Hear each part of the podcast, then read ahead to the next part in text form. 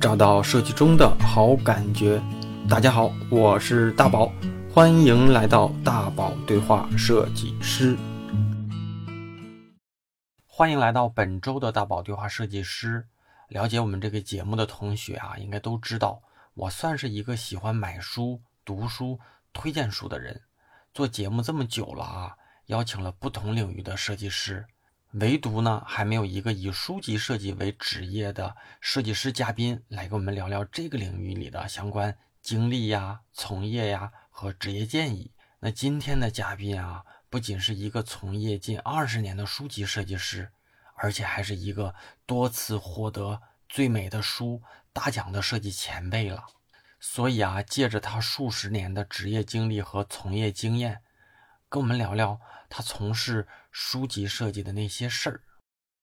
先请咱们嘉宾给大家打个招呼吧。啊，大家好，我是书籍设计师樊想。你看这个，咱俩刚才一连线的时候，我就觉得你这个名字真酷，这就是真名，不是一些行业里带你带的那个一种一种称呼哈。啊，不是，就是正面啊！你看，你看，以咱们一开场吧，嘉宾也说了，给自己的定位是书籍设计师嘛。但是其实咱们在之前的沟通里，你多少也跟我聊过，就是你的工作，呃，也分几个板块儿。所以你可以给大家聊聊，现其实你自己的职业里面大概都都做哪块的哪几块的工作？我百分之七十的工作嘛，其实都是在做书。除了这个就是做书以外呢，呃，当然也在学校里，这个在郑州一所大学。担任就是毕业班的设计老师，但是呢，这个我带的专业呢也只是书籍设计师，呃，书籍设计。除了这之外，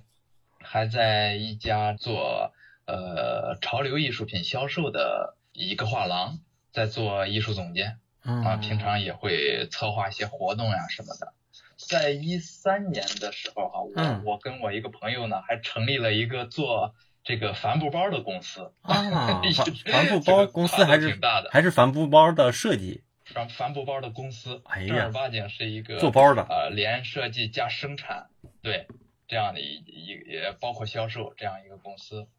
那现在这块还在经营吗？还在经营？呃，还在经营。我呢，就是为辅吧，辅助的。就最开始的时候，我我属于这个比较为主的，嗯。嗯，但是那些年刚开始做的时候，有个两三年吧，就是差不多在一五年、一六年这个时候，我们发展发展比较快，嗯，那个其实我已经感觉到有点影响了我做书的这种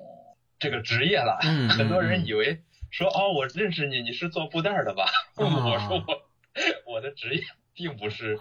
做布袋的啊，这个我是做书的。后来我就差不多在一七年吧，我就慢慢往回收，就是在这个做包这一块，我就退到了后面啊，还是把书这个真正的这个职业呃，这个作为我最主要的职业。嗯，哎，其实你看你简单的介绍下来哈，其实你的这种不同，就是由一个主的一个。深深入的领域，但是又有几个跟这个领域相关，但是又不是很重叠的这些工作方向，听下来哈，其实是挺多设计师挺羡慕的一种职业，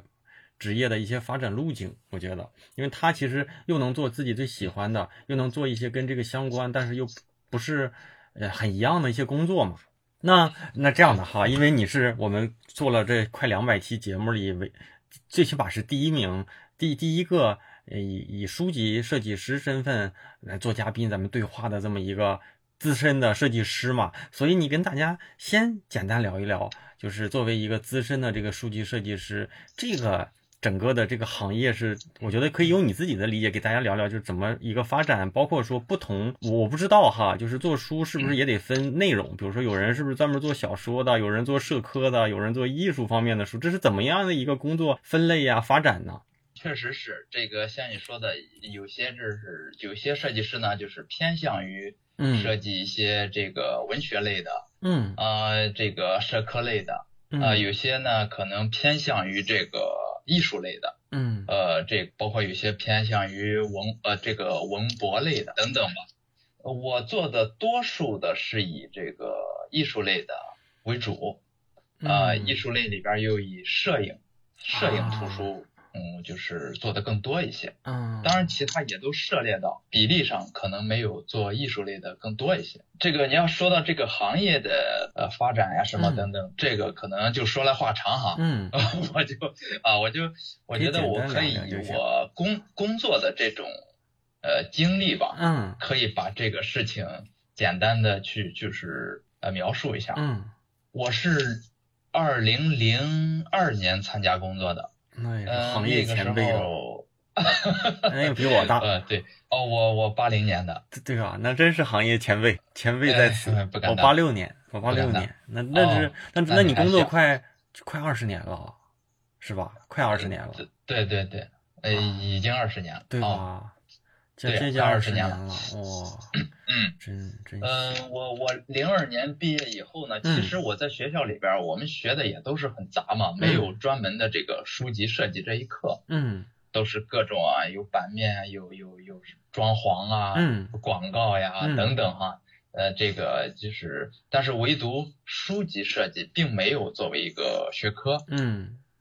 那后来我是工作之后呢，我在一家公司，我看到就是。就是我们行业的泰斗啊，吕敬仁老师，嗯嗯，他那时候出的一本书，嗯，就是这个不太厚，嗯，但是呢是呃是一呃就是对我来讲哈，我就觉得像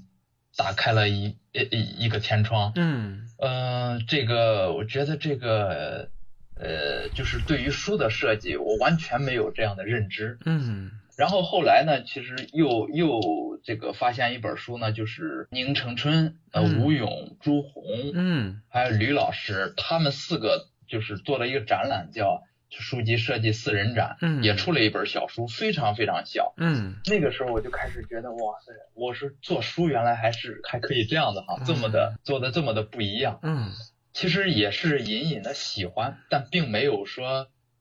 这个去做，因为那个我从我在的那家公司呢，它并不是说就是专业做书籍设计的，然后就就这样什么都干，然后一一边这样干着工作，一边这个看着这些书，我觉得哎呀，这个我就自己很喜欢哈。嗯，其实差不多在零四年。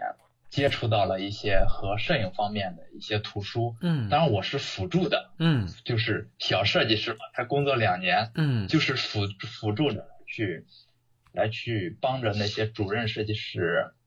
呃，这个来做，嗯，然后差不多在零，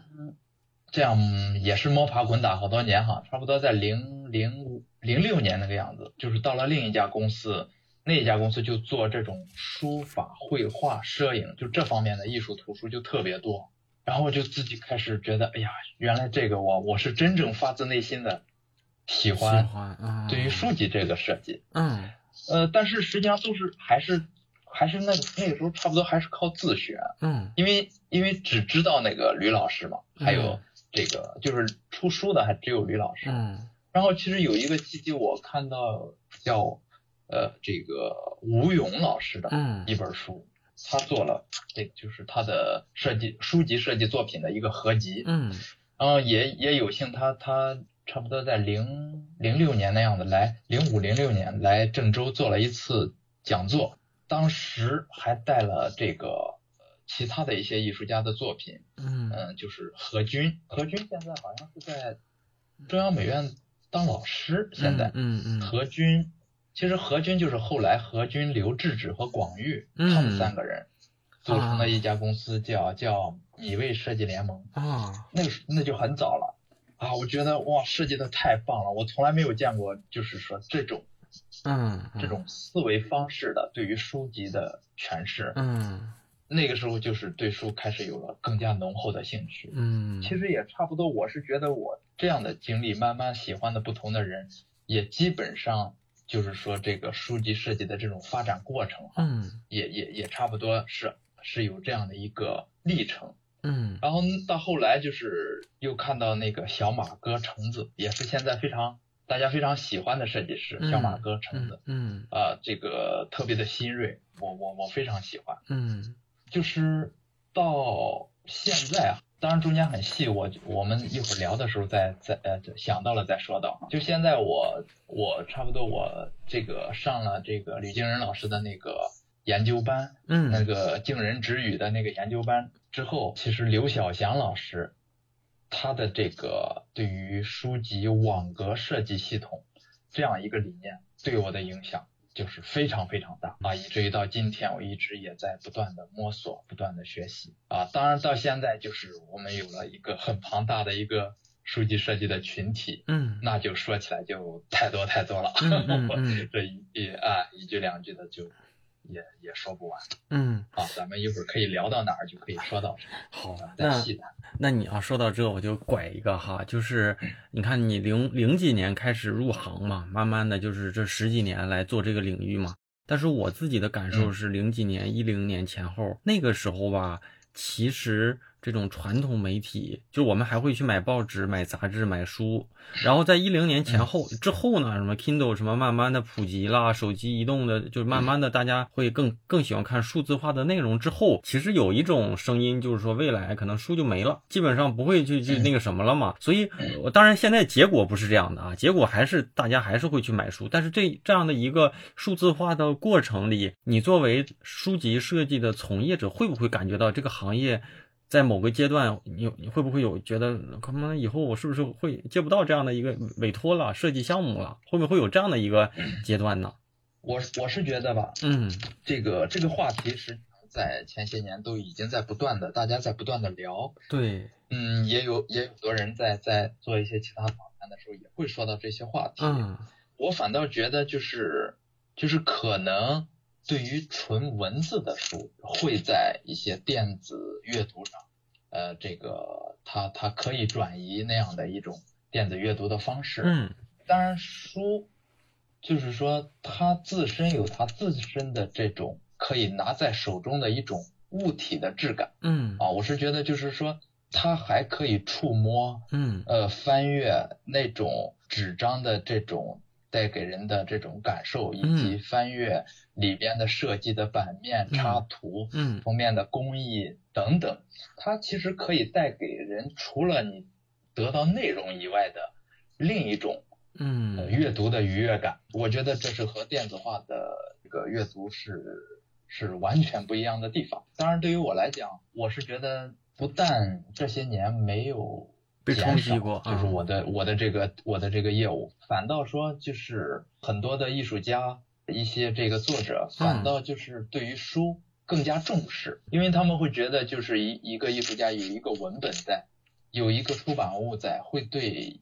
这个一个作者是一个支撑，嗯。啊是一个，因为它是可以这个流传和传播嘛，嗯，这个而且呢，恰恰是。这些艺术家越来越更加的重视书，那么就是对于书的这个品质的要求，嗯啊设计的要求，嗯嗯嗯就更加的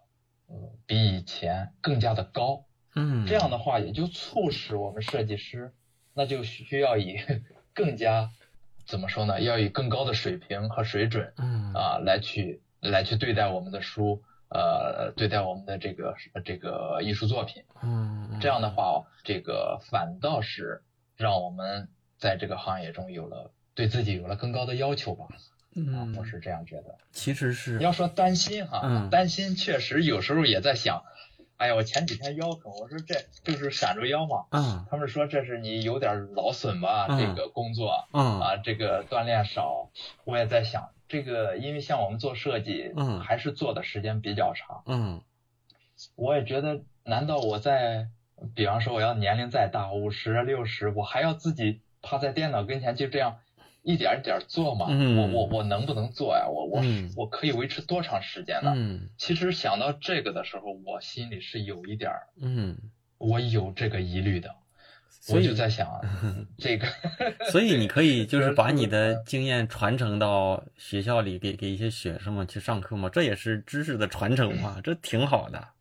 对，教学相长啊，其实这个教学对于我来讲，教学相长嘛，它对于我来讲，其实呃每一每一年，我我今年因为带了就。呃，六七年了嘛，嗯，这个在在学校每一年其实对我来讲也都是一个很大的这一个督促，嗯，呃，一个要求，因为你不能胡说，嗯。啊，而且呢，我们还要为同学将来毕业以后至少说负一些责任，嗯，负责对他们的将来就是有一些更好的建议，嗯，能有做出更好的毕业作品，嗯，将来拿到这个就是说去应聘单位也能有啊这个一个比较好的一个一个谈资吧，嗯，所以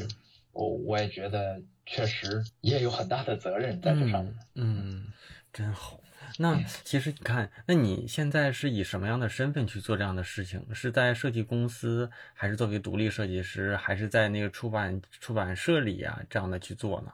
主要的一个身份哦，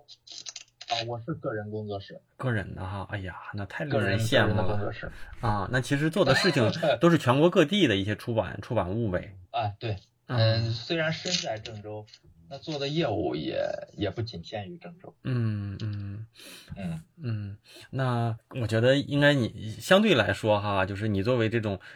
就是特别资深的这种垂类的设计师嘛，就你跟我们聊聊，就是比如说做一个书籍设计师。就是国内的，包括说咱们能看到的，因为咱作为这个就是中国人，咱们买书其实是感知不到，就是在全球中国的图书市场整体的定价都足够的，我觉得性价比足够的合理。你去日本、去韩国、去香港。去台湾一本书都是一百多起吧，一百多、两百多那种艺术类的都得大几百、上千。所以就是你可以跟我们聊聊，比如说就是就是这个在书籍设计的这种发展上、风格上，包括说这种港澳台甚至欧美上，就是有没有什么一些设计上的差异，或者是为什么他们就能把书定的这么贵，然后老百姓呢也能认可，然后设计师之间的一些设计差异。因为，因为我自己作为设计师，再加上我作为读者吧，就是我们能看到像日本的或者是台湾的书的封面的那些材质工艺和设计的精良度，那是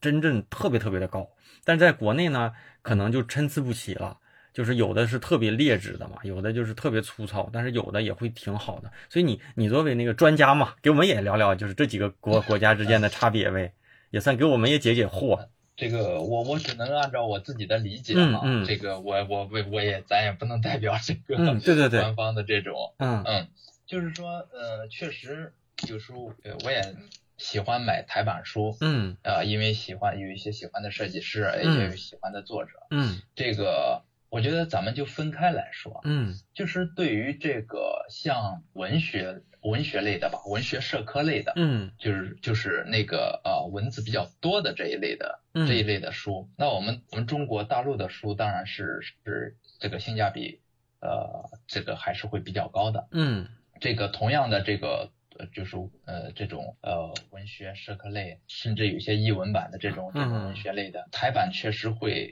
会贵贵很多，贵很多啊。我我其实。到我其实不太清楚它是为什么贵，嗯，就是说是不是它的印量比较少，所以它的单价就会比较高。但是有的是我的感觉哈，就是本身它的材质就会好一点，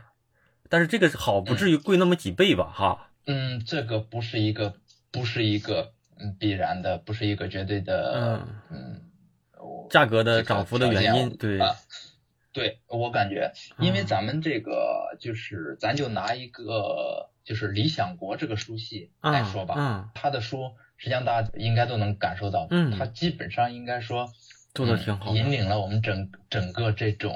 呃这个呃就是文学艺术艺术类的这样的一个哎对这样一个标准，甚至说像是一个标杆一样，嗯，因为在差不多零零七零八年那样子吧，我陆陆续续我看到。呃，这样这些书，包括三联书店，嗯，三联出的书，还有译文，呃，不是这个文景，嗯，啊，这个实际上当时是有一个非常厉非常厉害的设计师，嗯，在做这一类的书，就是是香港过来的，叫陆志昌，哦，非常非常非常厉害，就是说我们基本上现在看到的理想国的书的那种整体气质风格，嗯，就是哎，整体的风格和气质，其实是陆志昌老师。他早期的这种奠定下引领吧，我啊，我我感觉是这样。嗯，呃，到现在他还在自己自己都是自己亲力亲为的做。嗯，我觉得让我就是很敬佩。嗯，他设计的书特别的特别的隽，就是隽永，特别的就是清雅。嗯，呃，就是有没有你印象？释手。嗯，有没有你印象里？就比较喜欢的他设计的一本，现在还比较有名，还能看得到的，我们回头也可以关注关注。那那很那很多，就介绍一两本。就是现在新出的，我因为大家也都能找得到，我我说一本比较早的吧。嗯。有一本书叫《闲情偶时》啊，就是呃悠闲的闲，嗯，情调的情，嗯，偶然的偶，拾起来的拾，嗯。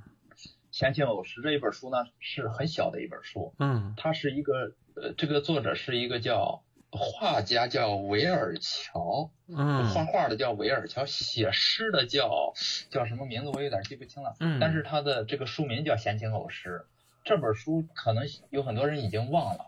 但是我我当时我买了，我觉得得不下十本了，送朋友。啊，就是这本书为什么我喜欢呢？嗯，因为他这个说的内容是一个医生。嗯。就是在没有那个病人看病的时候呢，他就在那个药药单药单上啊，就画画，画点那种偏民国风格的那种呃 那种人物呀、呃情景啊，然后就顺手夹在他的笔记本里边。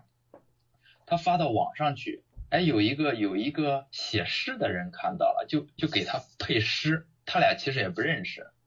然后就这样子。呃，这个来来往往，哎，就就有了很多的作品和这个就是说诗的作品和这个绘画的作品，然后就合在一起出了一本书。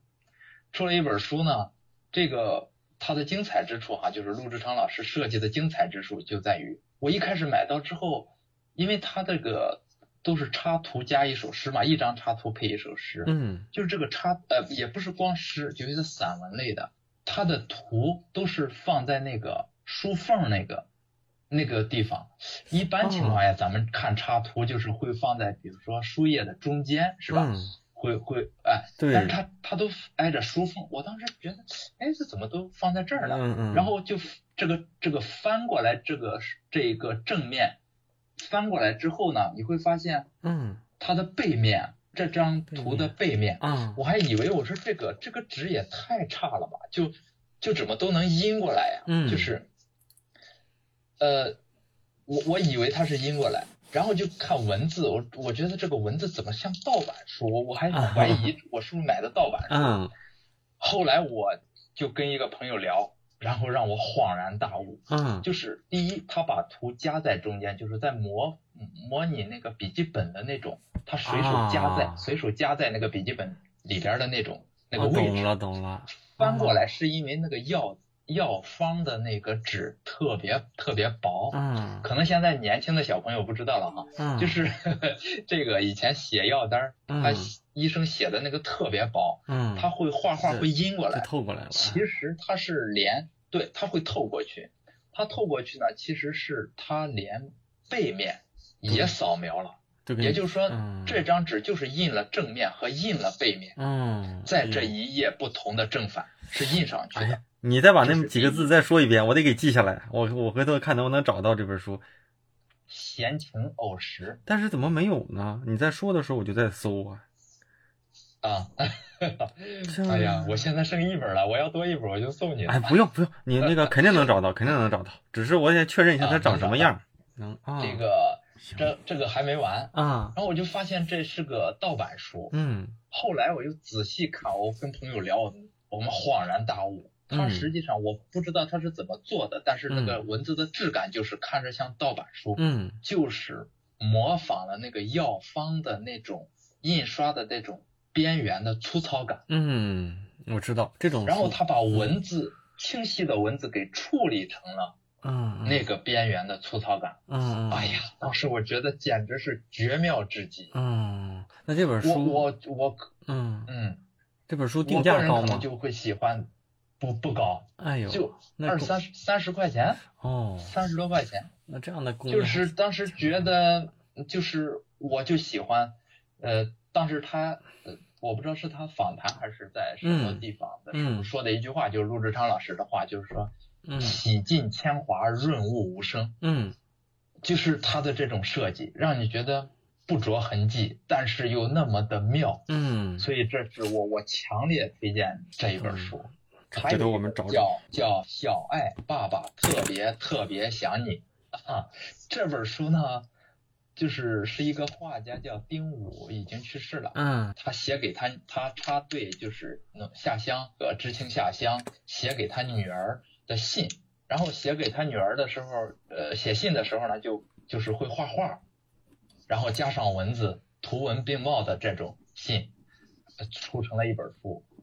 几乎里边看不到设计，都是一张一张的图。嗯，哎呀，就觉得那个书的呈现让人爱不释手。嗯，我就觉得这个陆老师的这种设计呢，让我感觉到特别的嗯克制，嗯，但又特别的恰到好处。那你嗯，他现在也是在扯远了，还在工作哈。对，给我们哎呀，这就是沟通嘛，沟通就是咱们之间的知识的交流。嗯。对，你看，就是说，它是怎么，我们怎么来定位这个书的价格的高低啊？嗯，就是我们用的纸张，我们大陆用的纸张其实也都非常的好，嗯，呃，工艺也都非常的精良，嗯，制作各个方面都非常精良，嗯，呃，我所以我觉得这个台版书的贵和包括日版书，还真的不是因为这个纸张和工艺的问题，我们书的品质，我们大陆的品质是。多数还都是，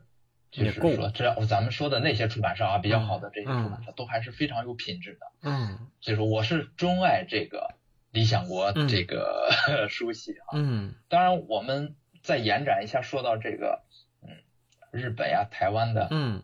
就是就是设计师吧。嗯啊，我是因为我是特别的喜欢这个日本的整个的这个设计。嗯，实际上就是。说到这个吕敬仁老师，我我零二年说到就是看到吕敬仁老师的书的时候，嗯，其实同时期我还看到了一本非常非常重要的书，嗯，和一位伟大的书籍设计师，嗯，设计家，嗯，一直影响到我到影响到我到现在，嗯嗯，就是吕敬仁老师的老师叫山山浦康平。啊，哎，我有他的山浦康平，啊，对，就是我当时买了一本叫。造型的诞生，造型诞生，一本非常小小的书，我知道，呃，很厚，嗯，那一本书我到现在，因为它比较深嘛，说的都是一些这个亚洲文化，嗯，这个属于长期可以去阅读的书，嗯，但是到了差不多零六年，零零六年，对，他在离北京做了一次展览，叫。疾风迅雷，嗯，呃，杂呃山浦康平杂志设计半个世纪中国展啊，这么深刻，差不多应该是在零七年，嗯，我我我们郑州很有幸，呃，这个把这个展览请到了郑州，嗯，啊，让我我我是第一次看到所有的原作。就是震撼的，就是就是完全的震撼到了，嗯嗯，所以那个时候也对自也对山浦康平啊，山浦康平先生的这种书籍，就是对于他的这种呃作品的钻研，嗯，和这个分析啊等等啊，对我的这个设计当然就就就是有了。像打开了一个天窗一样，就就是有了一个更大的这种更更更高的一种认知吧。嗯，所以这个我到今天为止也也也经常在在看他的书。嗯，疾风迅雷那本书就就是他非常啊对非常非常怎么说呢？对是很多设计师影响都非常大的一本书。嗯，造型的诞生。当然日本的是对对那个比较早了。嗯。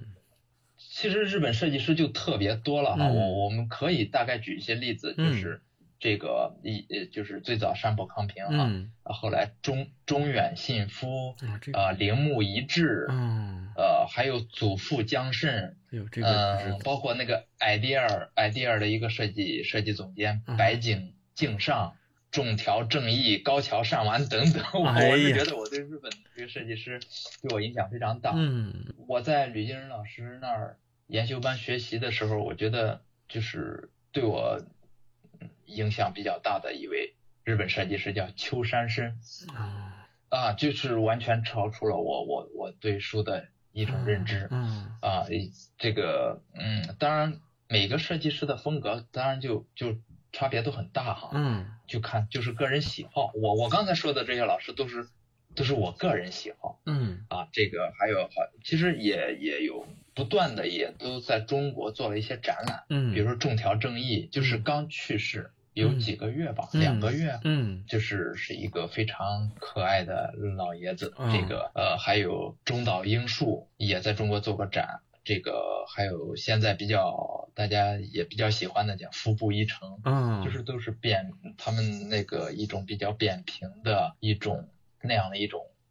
风格吧。呃，这个呃，包括不是做书籍设计的，也也穿插着做书籍设计的，呃，也有很多。嗯，有一位我特别喜欢的叫长岛李佳子，呃，他给那个坂本龙一设计过很多。那个一些物料、一些书呀，嗯，呃，一些这个做音乐会的时候的一些一些物料，一些纸制品。那个中岛英树也为坂本龙一做过很多的这个 CD 的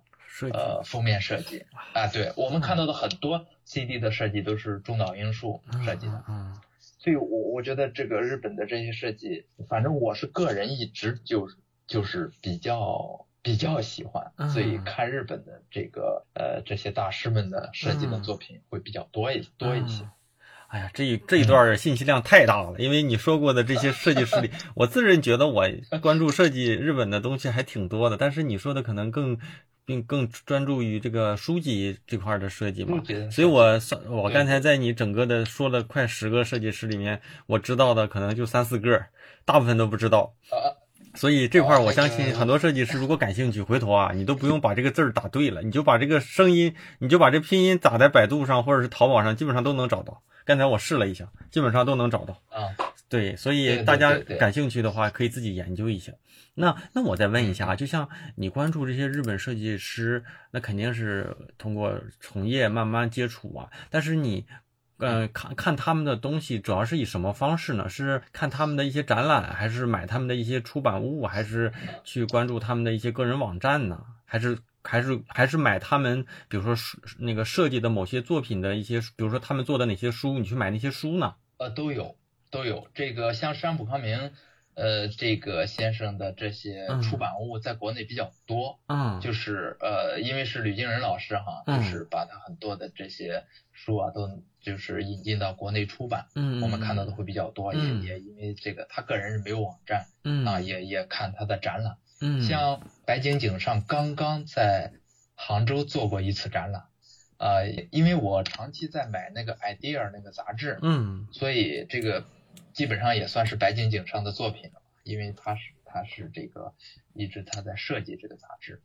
像其他的呃高桥善丸哦，刚刚才可能不知道有没有提到，高桥善丸就是因为他自己他自己一直在出这些书，呃，就是我会买他设计的一些书，他等于等于说是自己编书。设计书，就是他他那本他出的书，就是他的作品，也是他编的，也是他编辑的。嗯，呃，就是像有一本书叫叫《箱中的宇宙》，嗯，好像是，就是全是小木盒。嗯，呃，这个还有一本就是药盒，嗯，是就是那些图案是红色的一本封面，我名字我忘了叫什么了。嗯，还有一本关于印刷的等等。这些是买，其他的大部分可能像长岛李佳子呀、中岛英树呀、服部一成啊，呃，这个多数还是会在网上看到。像祖父江胜，我就买他的自己的作品集；中条正义，我也买了他的作品集。像他们这个长岛李佳子，因为没有作品集，我就看他的网站。嗯，那个中岛英树也有作品集，现在都能都都。因为这个信息还是比较畅通嘛，我们都还是能买到他们的这个呃，就是个人的作品集的。对，还有一个我没有提到的，我特别喜欢的，我觉得可以推荐给大家。嗯。叫边边度良重，我我不知道念从还是念重哈，就是我对念重。边度良重。嗯。和这个我好像。直原亮辅，哎呀，很绕的啊，这个。他俩是在一起的，就是边度良重和直原亮辅。嗯嗯，大家要感兴趣自己记起这里的信息。这个也能买到，也都能买到他们的书。嗯嗯，对，这个 基本上就是这些渠道嘛。嗯，但网上现在也宣传的也特别多。对对对，但是现在这些就是就是比如说日本原版的这些，尤其是设计师的一些作品集的书，其实反正不便宜嘛，不能说这个东西不值，但是确实是也不便宜。然后大家比较贵，对，哎，跟我说一说吧，你买过最贵的一本书是多少钱？忘了，差不多这这几个这个级别的哈，你看，呃，吕敬仁老师的那个叫《怀秀雅物》，嗯嗯，他设计的一套书是扇子的啊，和扇子相关的中国古代的扇子的一一套书。我买的是三千多吧，差不多。好像还有更贵的版本的，就是有一把真扇子，那个可能更贵啊。我还买过一一本一套那个，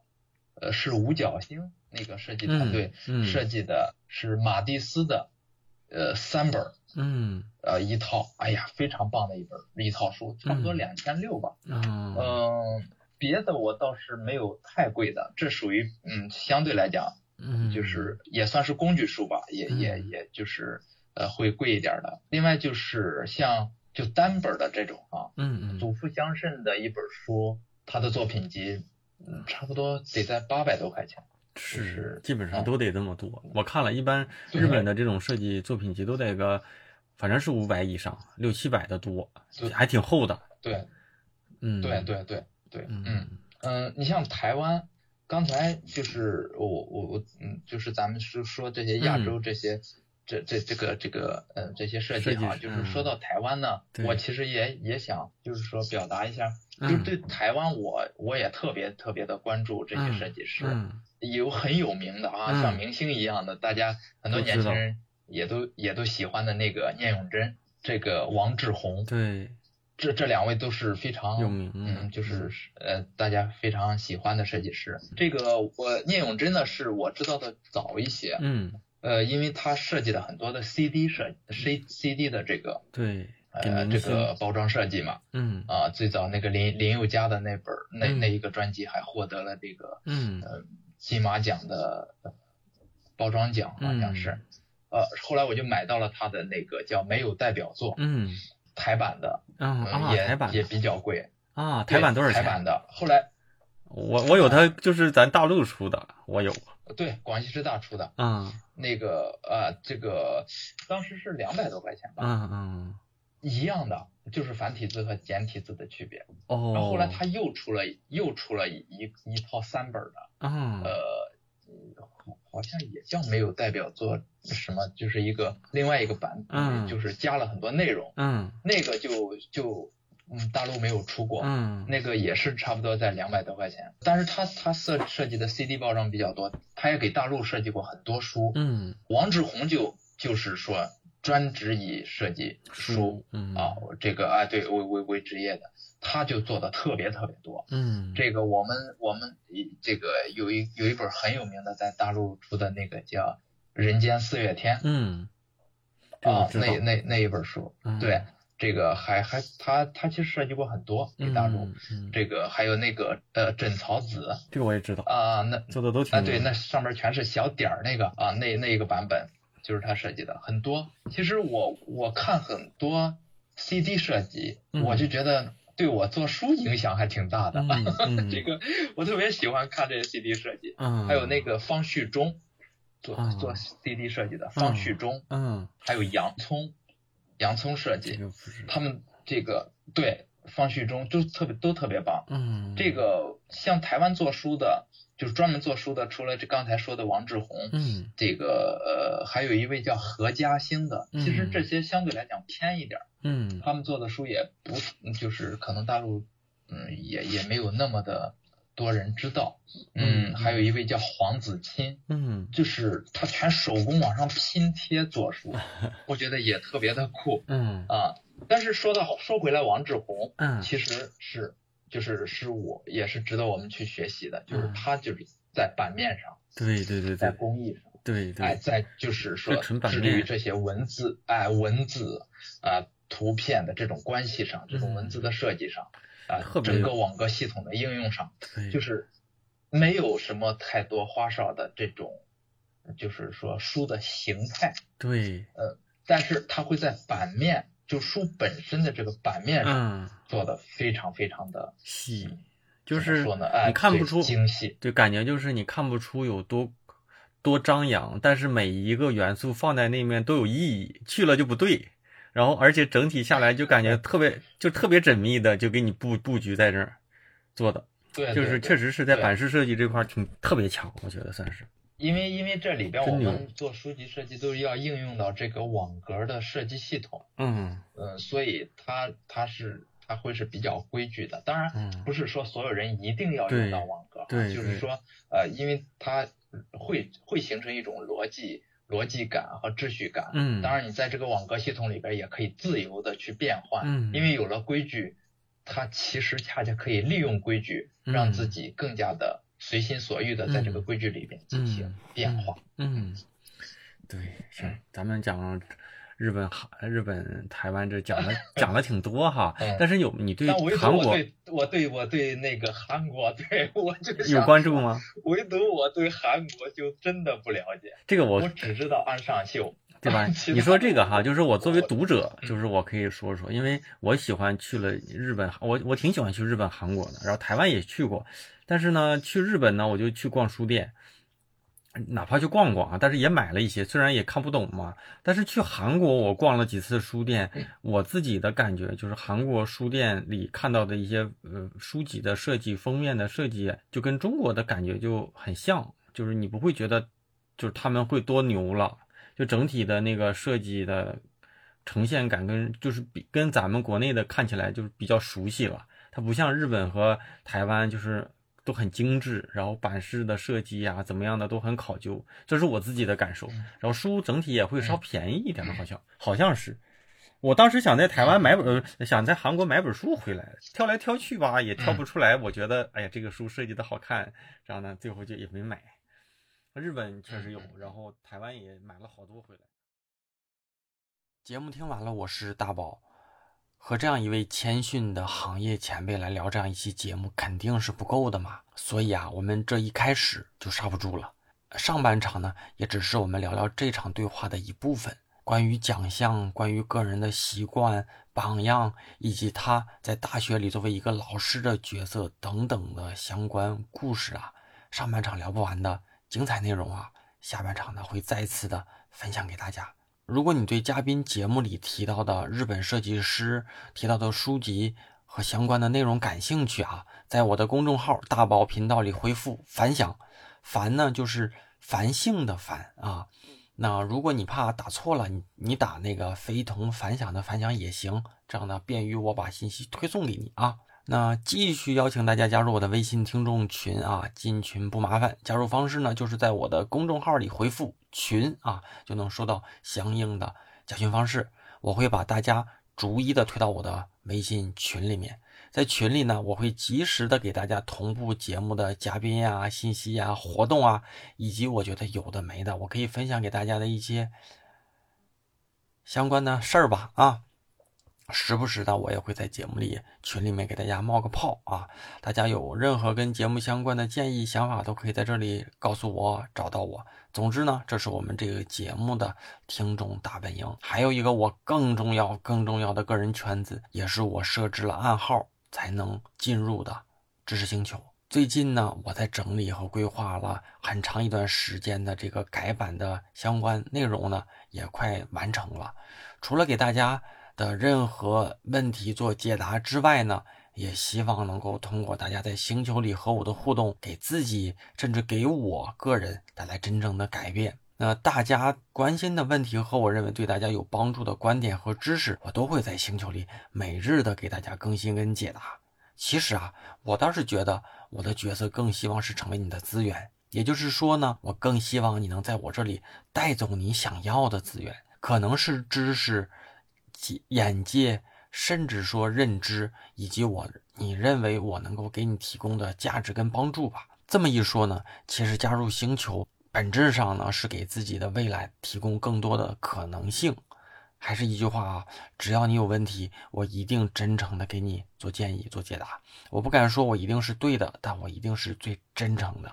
节目呢陪伴大家五年了，有的同学呢从学生到毕业到求职到工作吧，那。也有人呢听了这么多年呢，觉得进入星球算是给这个节目上传补个门票。那当然呢，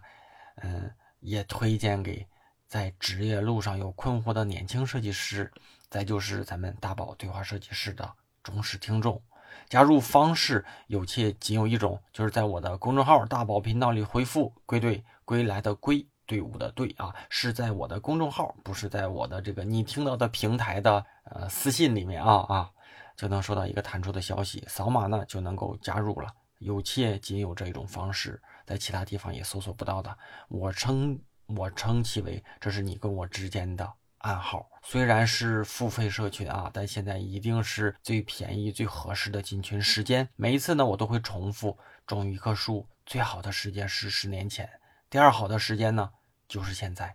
当然了，只有进群的老同学才知道这里到底有多大的价值啊！好吧，那节目结尾再次感谢一下给节目打赏的同学们啦。推荐大家在我的公众号里面打赏啊，这样呢我会便于我统计。再就是大家陆续打赏的同学也不用着急，到时候呢会陆续的轮到你在某一期节目里跟我打赏的这个名单的。不久呢，我就会在节目里给大家读出来啊。本期的第一位同学呢是上期也读过了啊，是曾宪昭啊同学，感谢。下一位呢可能是近期的节目里我总能看到的一个表情。表情的名字好像是一个小猪还是一个小狗狗啊？感谢这位同学，估计是一个女同学吧啊。下一位同学呢是 GX 啊，再下一位同学是猪猪啊，最后的是两位铁瓷八大名东隅已逝两个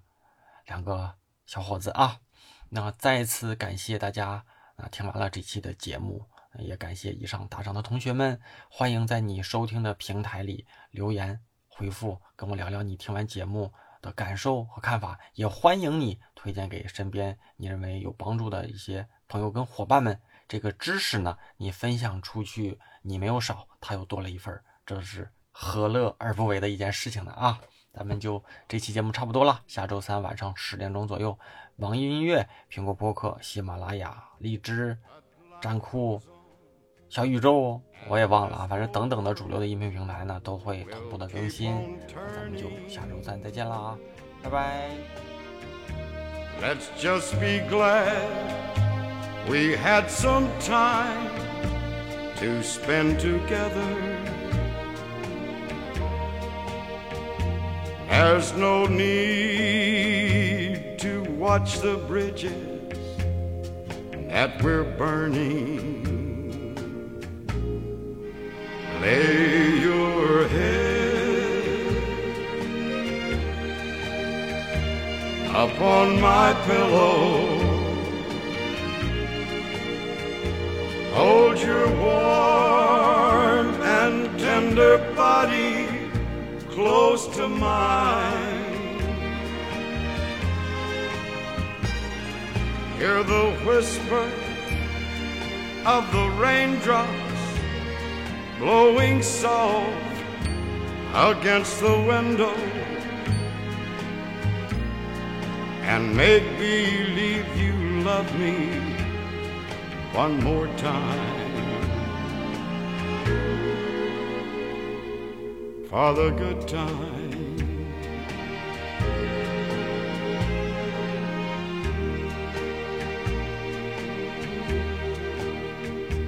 I'll get along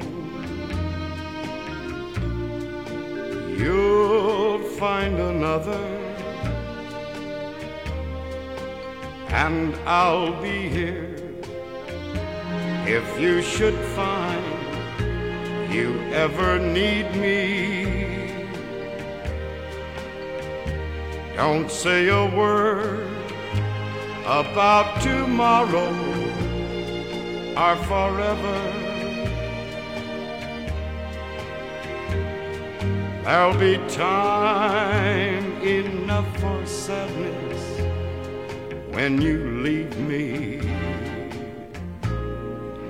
Lay your head up on my pillow. Hold your warm and tender body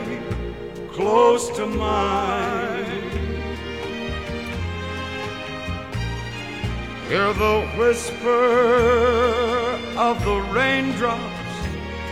blowing soft against the window. And make believe you love me